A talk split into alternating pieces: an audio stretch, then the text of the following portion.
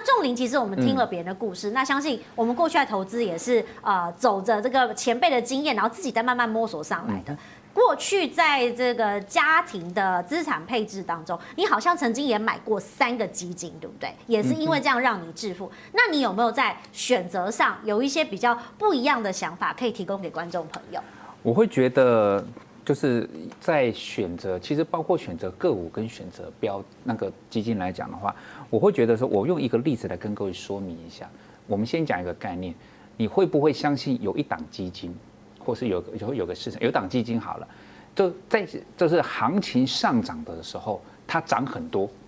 跌的时候它都不跌。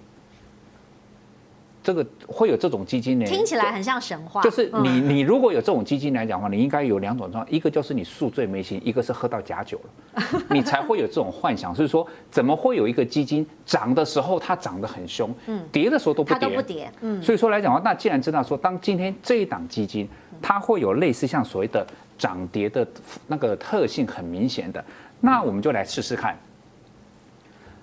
上证我特别挑最近这个全世界里面大概最烂的一个一个一个市场，但是你想想看，当你在所谓的在这个一个底部的进场的时间时间点的时候，其实这个时间点其实有点点刚刚好跟那个刚博人切的那个时间点其实蛮类似的一个时间点。当你在这边的时候来讲，比如我要挑基金，我怎么挑？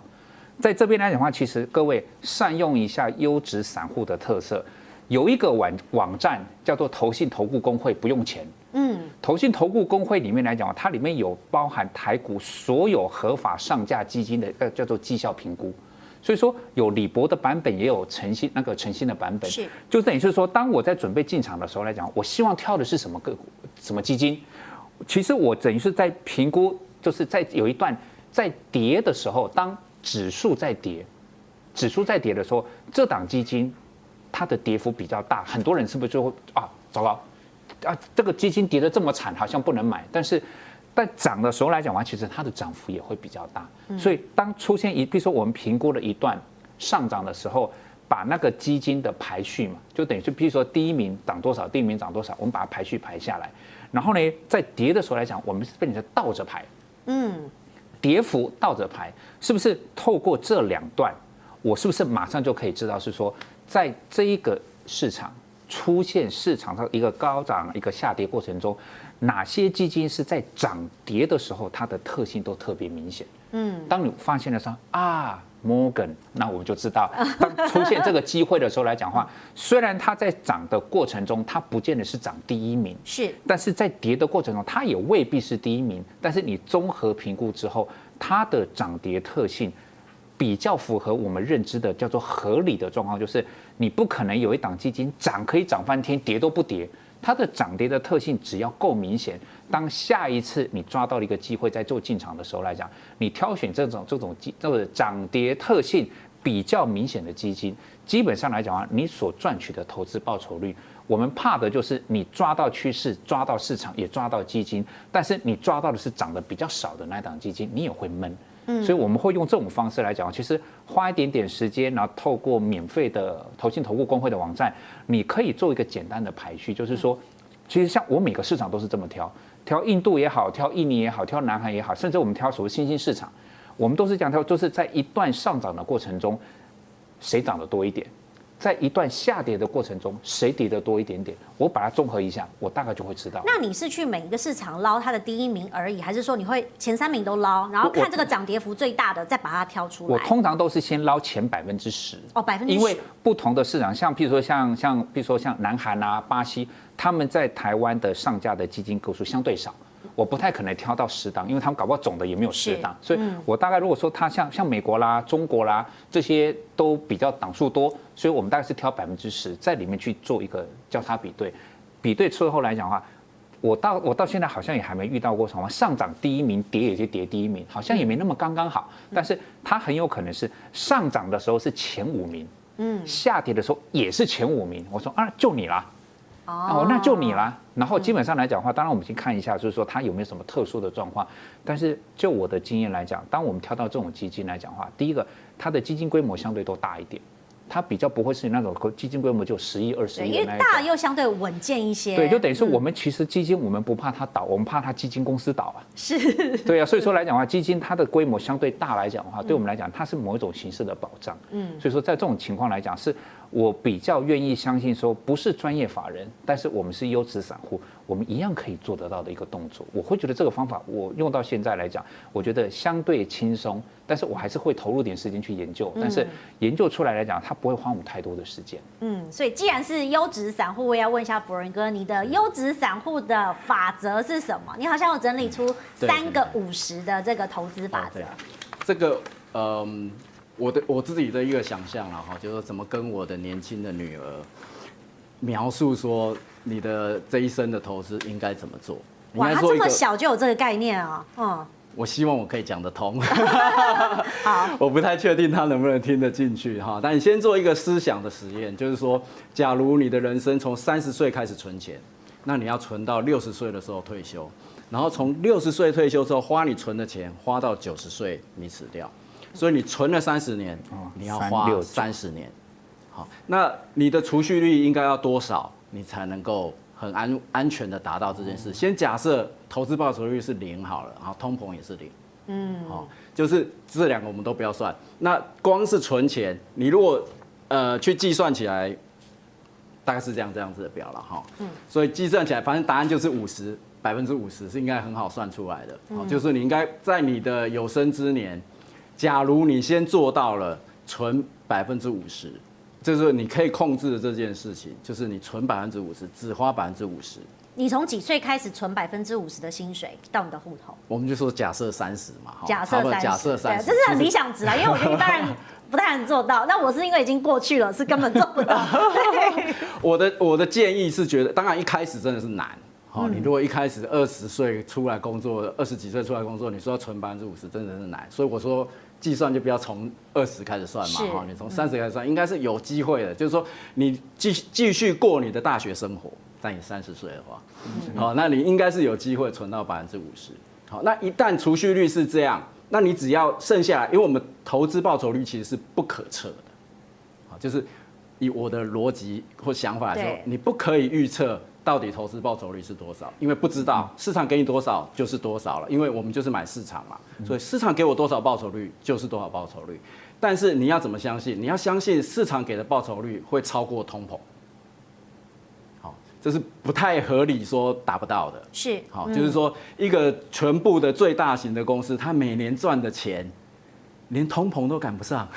那就没有必要投资了。对对，他没必要经营那间公司了嘛，哈，所以这个不太可能。然后就是说赶不上是不太可能，但只要超过，你就一定会提早退休了。嗯嗯，好，所以基本上你储蓄率只要能够做努力做你可以控制的部分，储蓄率拉高。那另外一个就是说努力做你可以做的事情，是把你的事情做好，就是你在什么工作上把那一个做工作上要做的事情做到最好，你是第一名了。记得跟老板说我是第一名，请加薪，或是给我公司的股票。但通常都不会实现，这很难讲，所以才离开公司。所以你也可以换公司啊，就是说，呃，你已经觉得你做的很好，很努力，然后你也达成你你设定的很多的目标，可是公司不愿意带你更好。好，那他也许觉得便宜一点，一样可以做成这这件事，那也没办法。所以你得努力让自己在各个面向上成功嘛，哈，不是存钱存的够多。投资零零五零，所以我总结就是一个三个五十，嗯，的策略。好，就刚刚解释的第一个五十就是存百分之五十，嗯，好，第二个五十前面从头就开头就是一直讲，你就是买零零五零就对了，嗯，好，那什么时候你可以说站起来跟老板说，哎，呃，我不做了，对，大家都很想要准备做这件事，哎，对，第三个五十就是，呃。呃，我叫五零五了哈，就是说你到等你退休的时候，你就是应该要存到二十年的开支。好，其实你从在这之前，你就应该一直每年都有记录，说你存百分之五十，你花百分之五十，所以你知道你的年支出是多少。一旦你存到这个年支出的二十倍，好，也就是五百分之五的倒数哈，就是说你花你总资金的百分之五。好，那百分那那。百分之五十是说什么？五五十就是说，你等你退休的那一年，你就应该把你的资产里面投资在零零五零的一百块，五十块移到定存来。嗯，你还是走比较稳健的路子。对对对，这是一定会成功的。嗯，好，你这你不用依赖任何高报酬。好，你就你要的就只是百分之五的，你你这个十年你就可以每年花百分之五，所以你有十年的很长的一个呃个弹性的空间，你不会急着说我非得要卖股票。好，所以这十年当中需要的是投资报酬率大概是如果呃负利率的来算大概是七点二左右。好，那历史上台股的零零五零的报酬率大概是在九左右。好，那扣掉通膨一二。哦，也还一趴两趴还可以说得过去。对，基本上七点多的报酬率，哈，在这个状况下应该是可行的。好，那当然，呃，我们人一到退休，我们常常说我一定要花的跟呃退休之前一样多，还是更多，因为想要圆梦或者怎样。这其实每个人都不太一样，但是你至少要做到，呃。我事实上还是有弹性的空间，好，就是还可以再压低的，就是不可能在退休的那一天，六十岁的那一天，我的开支是完全不能调低的，好，所以一旦遇到这一种，呃，啊，你已经存了二十年的钱了，然后你有十年的 UV 放在旁边等待了，又遇到股灾，因为这个时候最怕的其实是股灾，哈，股灾就是呃系统性风险，系统性风险就而且你没办法预测。好，虽然刚刚有一个指标说可以预测，千万不要在那个指标出现的时候退休。好，那但是，呃，你怎么在这个呃，你应该在一一专业上面这个叫做报酬率的顺序风险。好，就是说你在最有钱的时候出现报酬率最差的那种状况，就是说你最大的部位在股市里，结果在那个瞬间出现报酬率最差的那个那个年报酬率。那一旦出现这个，你一定要凹下去。就像我刚刚讲的，就是你它已经跌到谷底了，千万不要在那个时间卖。对，但重点是零零五零啊，如果其他的股票可能不是这样对对对，当然其他的就不能。嗯、就这这策略完全是基于在前面两个五十你都听话了，是，所以第三个五十你才能够说很安稳的说，当我这十年只要遇到下跌，我一定要补进来，然后同时压低自己的支出，不然你没东西补嘛，哈、嗯，你。所以你的支出能力一定要有一点弹性，不能说很硬的说，我一定要花到百分之五，好，那也许是百分之五到百分之四或者百分之三，我都还是可以接受的的花钱。特别是那一年突然股灾了，你怎么可以说那一年我还是要花一样多的钱？好，就像呃，COVID-19 啊或者什么这种，对，你要留一点余裕，对对对，在很在整个气氛都很不好的时候，你当然是会留一点嘛，哈，那这也很正常，大部分人应该都做得到。那在这个时候，你就应该加码，好，在再让它回复的时候容易一点，是，好，所以基本上这个这个模型就是我觉得可行的模型，嗯，好，希望我女儿会看到。